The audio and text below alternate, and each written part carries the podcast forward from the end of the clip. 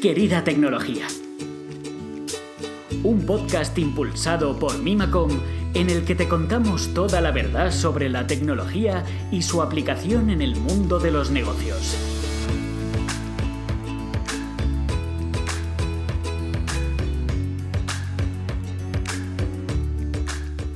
Hola, en Querida Tecnología vuelve a ser la hora del café. Soy Belén Jiménez y vamos a descubrir quién me acompañará hoy. Cuando pregunto por la persona que presentaré a continuación, es unánime la opinión de que se trata de alguien amable, resolutivo, que no puede parar quieto y echa más horas que un reloj, ya sea para ayudar a un compañero o para organizar un sarao.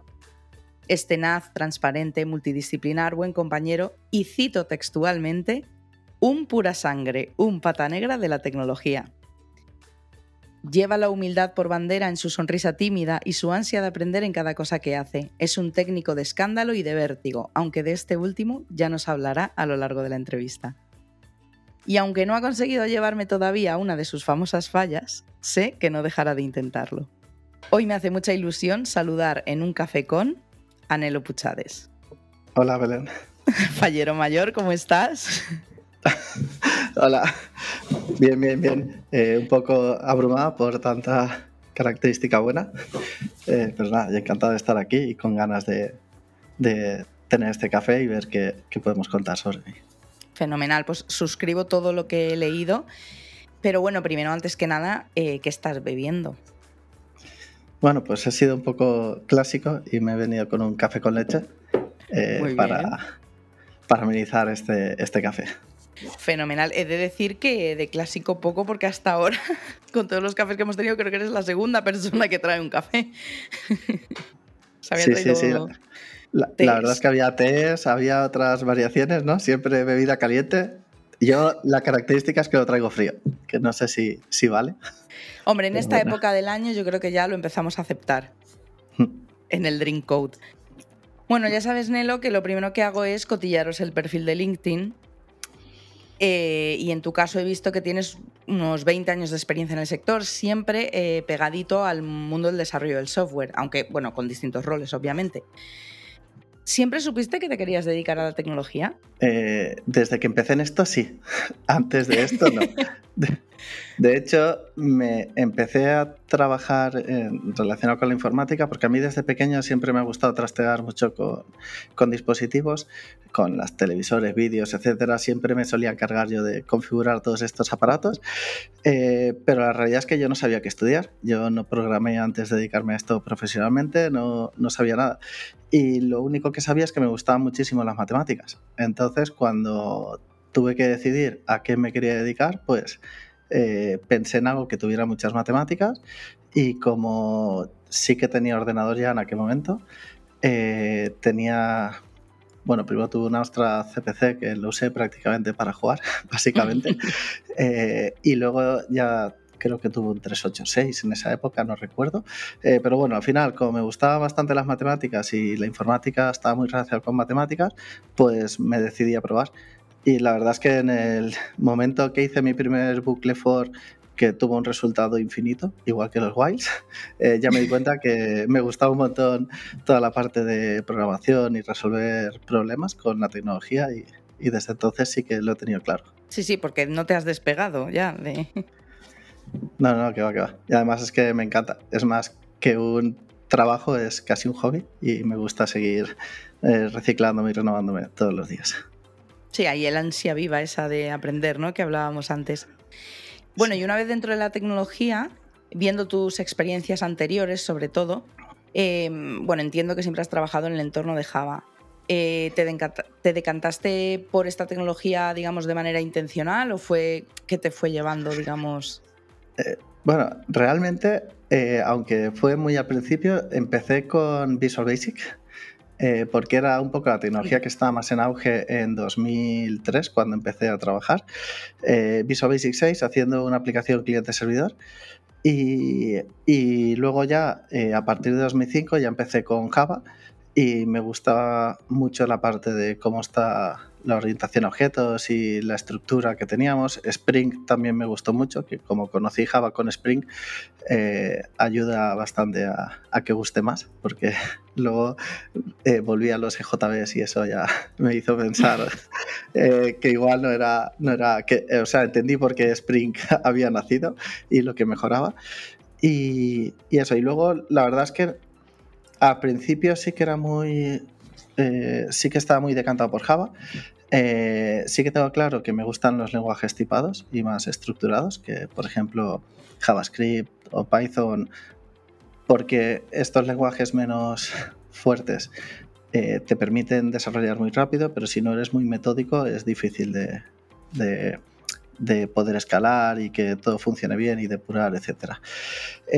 pero es verdad que en los últimos años, sobre todo desde el 2017 más o menos, que empecé con temas de cloud y de IoT, eh, dejé de usar Java porque empecé a utilizar otras arquitecturas como serverless o similares y he utilizado otros lenguajes como eh, Node.js o Node.js, que es JavaScript, pero intentando hacerlo de forma estructurada, también algo de Python, eh, también temas de base scripting, entonces al final, pues eso, cualquier cosa que me permita aprender, yo creo que me lanzo a ella e intento, intento probarla para ver si me gusta. No, si decía multidisciplinar al principio por algo. bueno, pero has dicho una palabra clave de la que justo te quería preguntar, que dijiste cloud. Claro, después diste el salto a cloud y bueno, más concretamente, si hablamos de, digamos, las fechas más actuales, a Confluent. Entonces, yo te voy a pedir que nos expliques que es Confluent, pero para dummies, ¿no? Como esta serie de libros donde explican. Vale. O sea, piensa en tus interlocutores. Vale, eh, voy a intentar ser lo más escueto posible porque no es tan trivial. Para empezar, Confluent es la, una distribución enterprise de Kafka eh, y dentro de este ecosistema es la plataforma que se ha convertido en un estándar para la ingesta de datos en tiempo real y procesamiento en streaming. Y básicamente permite o ha, cambió un poco el paradigma para poder procesar datos eh, eh, a gran escala.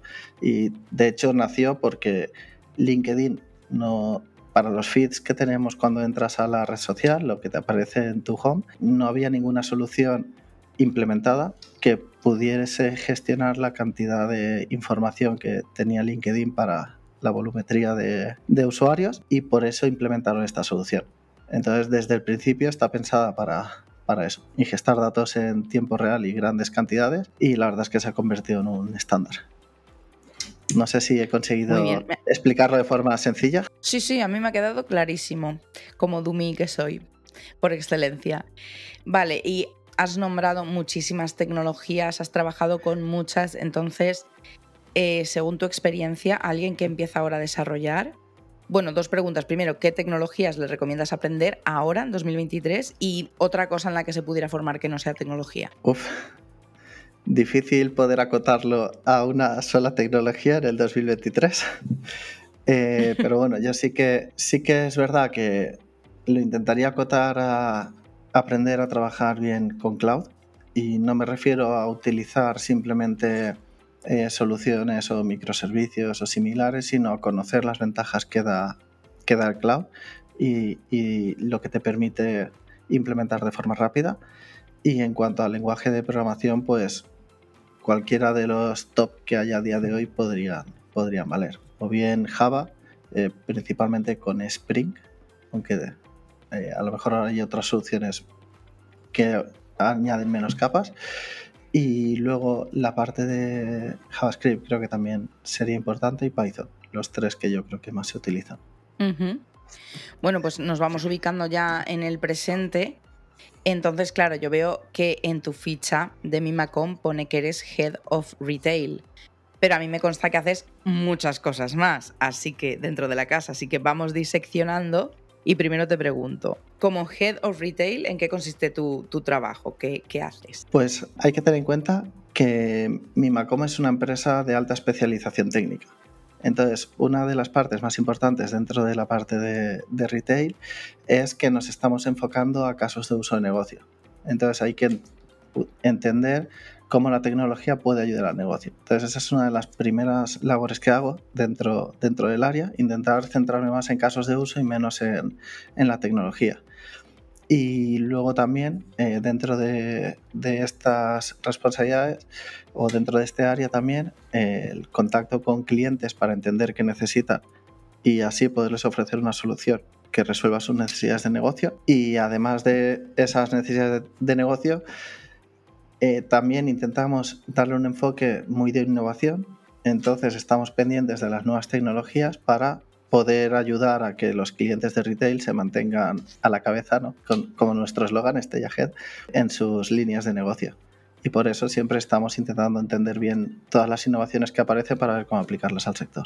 O sea que buscando un ejemplo, tú para un caso de uso determinado o una necesidad determinada de un cliente, pensarías con qué tecnología innovadora o no, según el caso que corresponda, qué tecnología le vendría mejor a esa necesidad, ¿no? Correcto, sí. básicamente entender la necesidad que tiene el cliente para ofrecerle lo que mejor se adapte para, para ellos. Bueno, y además eres formador de Confluent. ¿Cómo está siendo la experiencia didáctica, pedagógica? ¿Qué estás aprendiendo de ella? A ver, la verdad es que es una línea que siempre me ha gustado mucho, el divulgar y compartir eh, experiencias y conocimientos. Entonces, la línea de formador Confluent me gusta mucho, primera, porque me permite bajar a un nivel con esta tecnología concreta, con Confluent, muy bajo nivel. Y luego también porque permite ayudar a otros profesionales a que entiendan la tecnología y a que aprendan a utilizarla dentro de, los proyectos o los distintos clientes. Entonces, al final, yo creo que, eh, o sea, me gusta mucho por la parte de compartir experiencias con, otras personas y también por intentar ayudar a, a, que otras personas aprendan esta tecnología. Fenomenal. Bueno, a ver, tú ya sabes que yo si no os pongo en un brete de vez en cuando, reviento.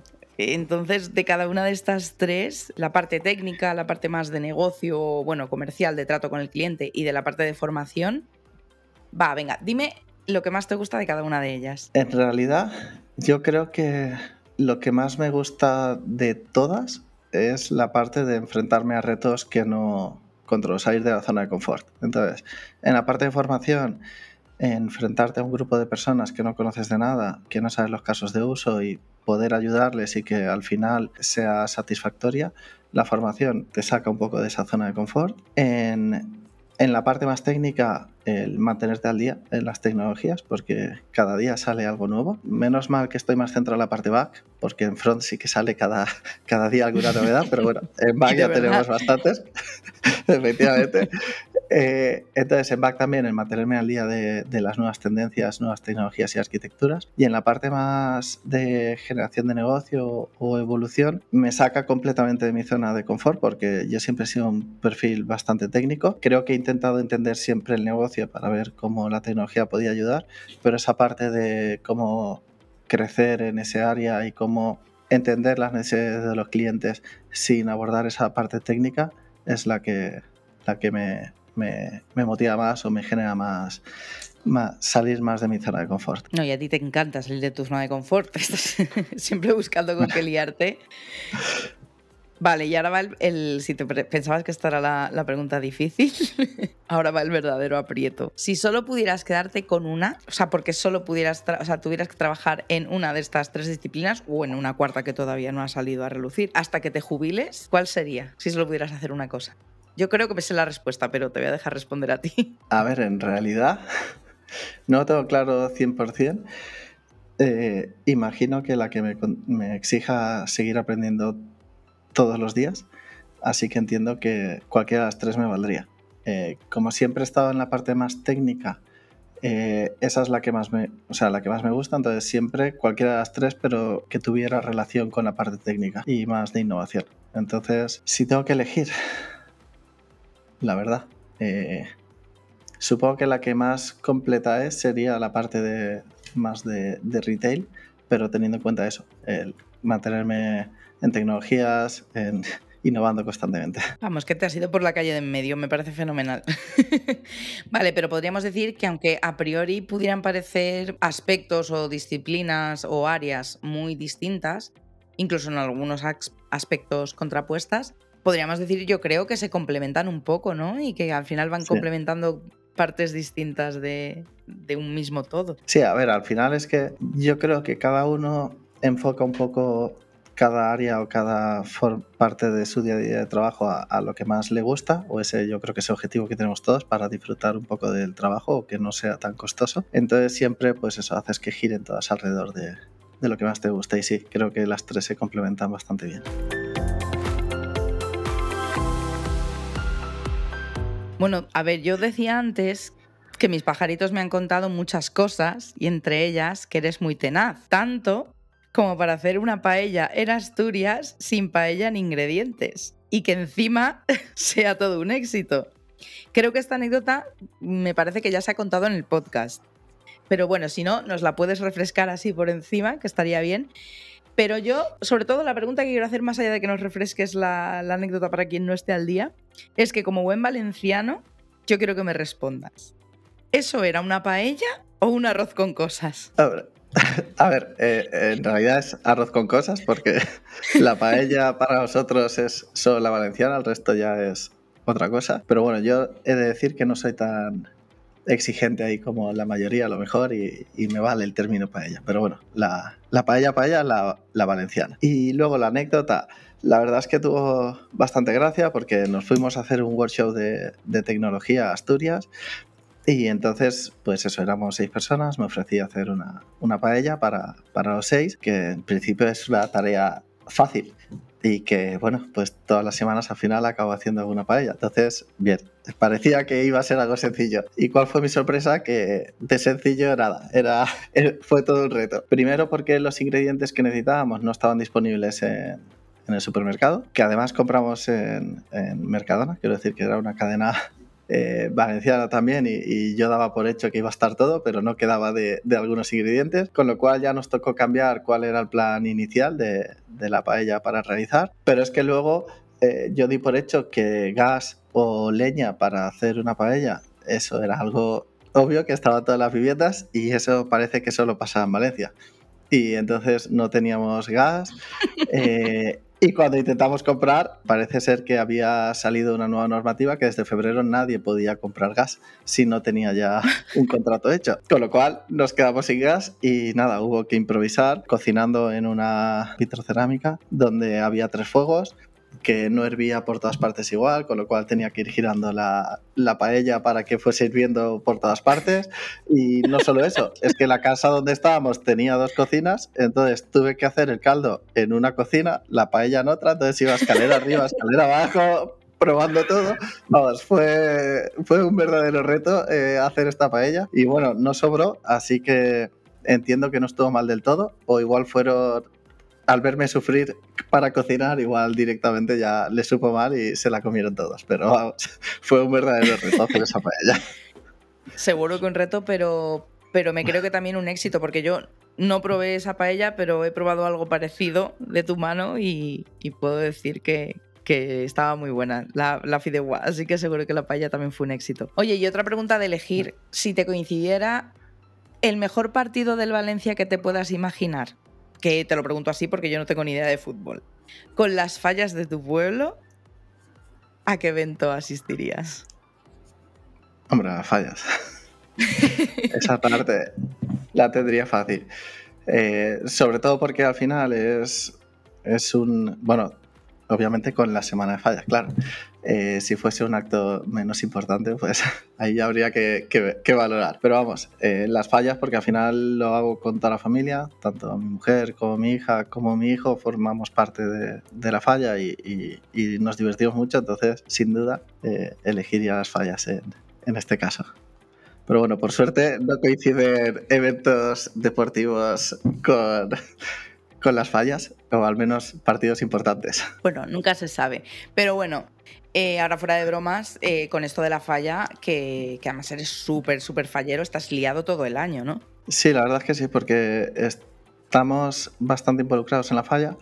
Eh, yo formo parte de, de, la junta directiva de la falla y eso, y entonces pues durante todo el año estamos haciendo actividades para todos los falleros y pues eso requiere estar un poco pendiente de hacer reuniones, preparar las cosas, organizar y al final pues pues eso, todo el año estamos un poco pendientes. Es verdad que a partir de, febrero ya es muy intenso, pero el resto del año también tenemos que estar con un ojo puesto en la falla. Entonces, que me quede claro, ¿cuántas horas duermes de media? No sé, demasiadas creo. Pues, a ver, últimamente estoy consiguiendo dormir ya unas seis horas al día aproximadamente, eh, con lo cual estoy bastante contento, pero intento estirar los días todo lo que, todo lo que puedo, la verdad. Bueno, está muy bien, seis horas al día y con todo lo que te da tiempo a hacer, no pierdes un minuto.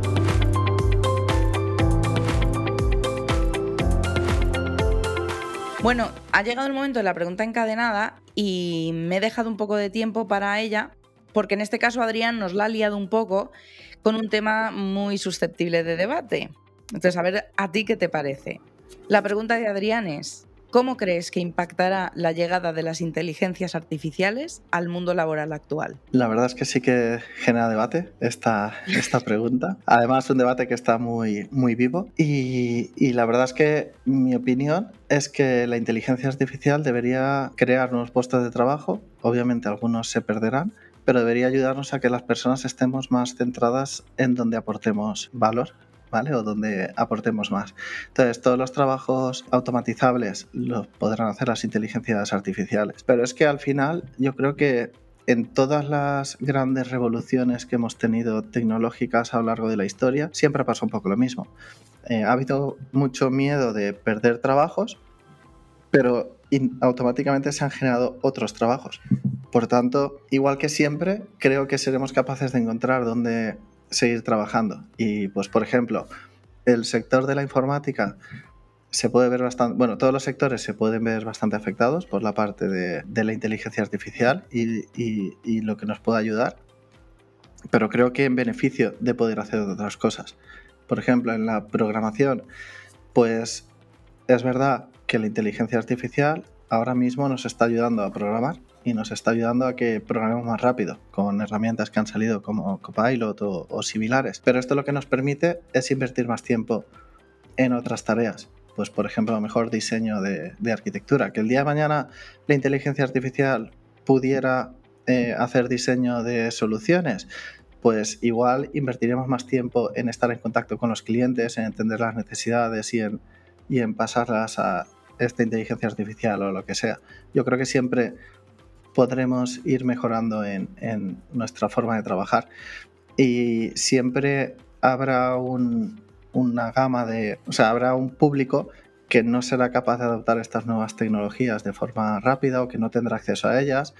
Eh, y siempre podremos ayudar a estas personas. Por ejemplo, en todo lo que es la banca lleva muchos años digitalizándose y entonces las personas más mayores no siempre les resulta tan sencillo. Entonces, una opción, eh, la inteligencia artificial podrá acelerar más este tipo de, adopción de digitalización, pero siempre, todavía quedan durante unos años eh, personas más mayores que no pueden digitalizarse que necesitarían ese apoyo. Entonces las personas podríamos dedicarnos a eso, por ejemplo. Que seguro que como ha salido ChatGPT y otras soluciones, poco a poco irán ayudando también estas soluciones como si fuera una persona. Seguro, pero bueno, yo creo que poco a poco iremos adaptándonos a, a otras soluciones. Y en otros sectores, pues vehículos autónomos, también es posible que, que quiten algunos puestos de trabajo relacionados con taxis o, similares cuando lleguen esos vehículos autónomos, pero si las personas tenemos ganas, seguro que encontramos otros puestos de trabajo donde podamos, donde podamos ayudar. O, por ejemplo, se convierte en oportunidades más exclusivas. Pues a lo mejor lo habitual es utilizar un coche autónomo, pero luego si tienes una reunión o un traslado privado o necesitas algo diferente, puedes recurrir a que una persona conduzca el vehículo. No, no sé exactamente cuál va a ser el camino, pero seguro que aparecen, que aparecen nuevas opciones de, trabajo. Me gusta tu, tu, visión optimista porque sobre todo eso que decías de esto ha pasado siempre en la historia, o sea, en la revolución industrial, pues al final tenían miedo de que las máquinas, ¿no? Le quitaran el trabajo manual y, al final eso nos ha permitido avanzar muchísimo. Entonces, es lo que tú dices, que quizá ahora no terminamos de ver el camino, pero que, seguro que esto al final es para mejor. Pero bueno, saliendo un poco de la pregunta de, de Adrián, yo te voy a preguntar algo que le pregunté a él también eh, y que como está ahora tan, tan candente esta conversación, ¿no? Por todo lo que ha pasado en relación a ChatGPT e, inteligencias artificiales mm, parecidas, es sobre su regulación. O sea, ¿tú crees que habría que regularlo porque al final te publican en una red social de máximo alcance una foto creada con una inteligencia artificial, que al final eso, digamos que las personas no tenemos elementos para detectar si esa imagen es real o no, y eso puede crear al final un caos, ¿no? Aquí yo creo que lo realmente importante es que las personas aprendamos a ser críticas y a cuestionar el origen de la información y no simplemente aceptar cualquier cosa que nos llegue. Es verdad que una regulación puede ayudar, pero creo que lo realmente importante es que nosotros mismos tengamos esa capacidad de cuestionar si realmente lo que estamos viendo es real o no. Porque es que encima ahora eh, una inteligencia artificial es capaz de simular la voz de una persona e incluso generar un vídeo con esa persona moviendo los labios como si estuviera diciendo eso. Entonces al final eh, eh, visualmente o, de la forma que estamos acostumbrados a certificar las cosas, eh, no, va a ser tan sencillo. Entonces creo que tenemos que aprender eso, a cuestionar un poco si lo que estamos viendo es real o no, si realmente a contrastarlo en otras fuentes o en otros vídeos. Y creo que todo eso es lo que realmente nos va a ayudar a que adoptemos este tipo de soluciones y, nos ayuden. Y luego hay otro riesgo de la inteligencia artificial, que es por lo que creo que se tiene que regular, que es la capacidad que tiene de influencia sobre las personas. Porque si nosotros directamente consultamos a inteligencia artificial y simplemente eh, cogemos a pies juntillas todo lo que nos diga, sin contrastarlo con nadie ni cuestionar que lo que nos esté diciendo sea correcto o no, la capacidad de influencia va a ser brutal y eso tampoco es algo que debamos permitir. Tenemos que, evolucionar ahí, creo yo, las personas para, cuestionarlo. Hombre, ya te digo que yo el otro día eh, le dije a ChatGPT que me hiciera una canción sobre un... le, pedí como distintas palabras a, miembros de mi familia y le pedí que me hiciera una canción sobre un torneo de fútbol en Marte y te diré que a pesar de que, de que para eh, la velocidad con que, con que la genera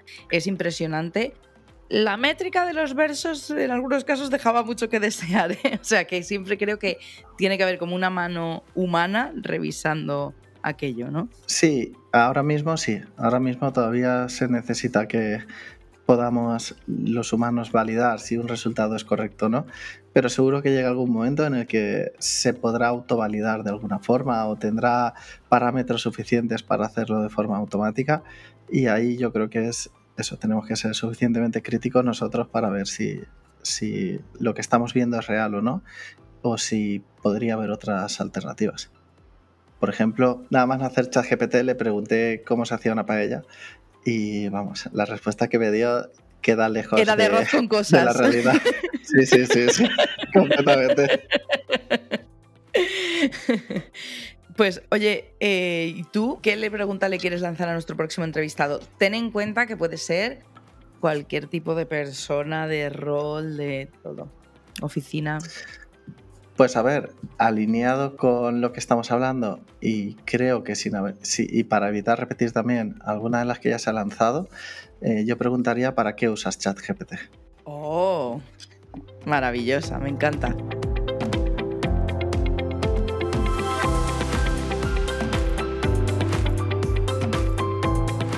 Bueno, Nelo, llega el momento de que me cuentes una anécdota y como ya hemos hablado de la paella o sucedánea asturiana, ¿no intuyes de qué se trata? Te diré que he soltado alguna pista al principio de la entrevista. La verdad es que no, no, no me he dado cuenta. A ver. Te repito, cuando leía tu perfil, yo decía, es un técnico de escándalo y de vértigo, aunque de este último ya nos hablará a lo largo de la entrevista. Cuenta, por favor, cuando subiste casi 20 pisos andando. Sí, sí.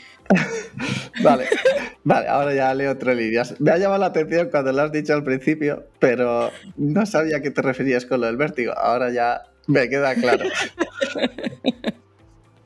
Sí, pues pues yo tengo, bueno, de hecho con Vértigo tengo varias anécdotas, pero eh, eh, de la, por la que me preguntas, tengo bastante vértigo, la verdad, y, no sé muy bien por qué, pero llevo muy mal las alturas, entonces, eh, nada, en la cena de Navidad que hicimos este año, estábamos en, había que subir a la habitación al piso 25 y el único ascensor que había era un ascensor acristalado. Y nada, cuando subí al ascensor no pude, eh, no pude subir 25 pisos con el ascensor y me subí, me subí andando hasta arriba para, para poder, para evitar ese vértigo. Y, y nada, lo peor de todo es que cuando, bueno, después cuando se acabó la cena y tal, ya llegamos otra vez al hotel y subimos eh, los 25 pisos, ya me acompañasteis ahí para que no para que pudiera soportar el vértigo. Lo peor es que la tarjeta de la habitación no abría y me tocó bajar otra vez, que ahí se puede bajar las escaleras, y ya me atreví a subir yo solo por el ascensor hasta arriba y, menos mal, porque si no me veía una hora subiendo y bajando escaleras por el, por el hotel.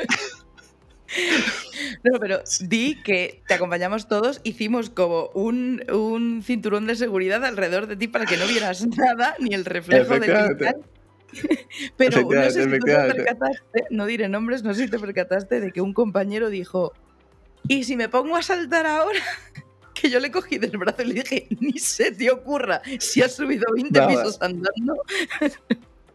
Me da patatús ahí, la verdad. Pero sí, sí, además, yo me doy cuenta que cada vez, cuanto más mayor me hago, peor llevo el tema del vértigo.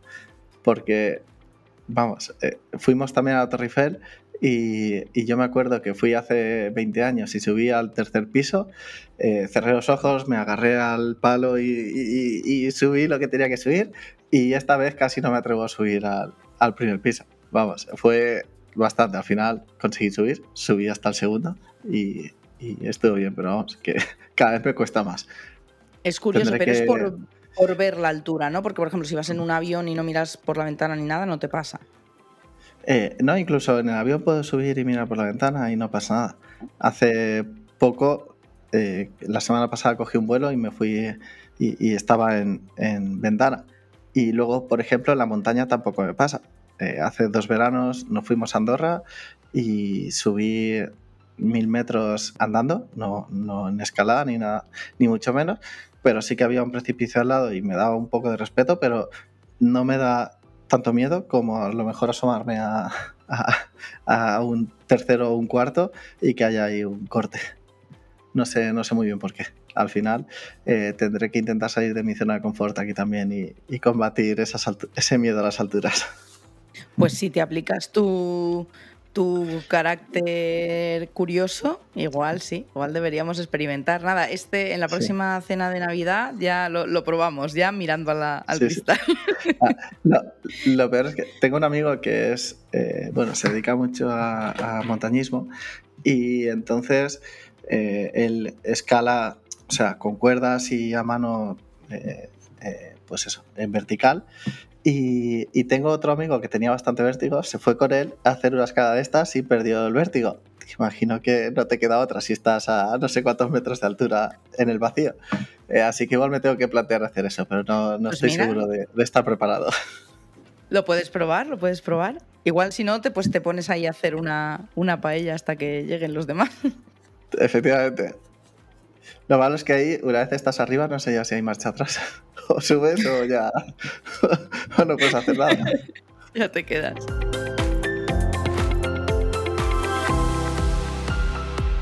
Bueno, pues creo que ya nos hemos acabado el café y si no te lo has acabado, Nelo, el tuyo ya estará congelado. Así que muchísimas gracias por dejarte secuestrar y nos escuchamos pronto, ¿no? Efectivamente, y nada, muchísimas gracias a ti también por, por una entrevista tan buena y nada, espero que, que guste a todos y que nos sigamos viendo en los siguientes, los siguientes capítulos del podcast. Hasta luego.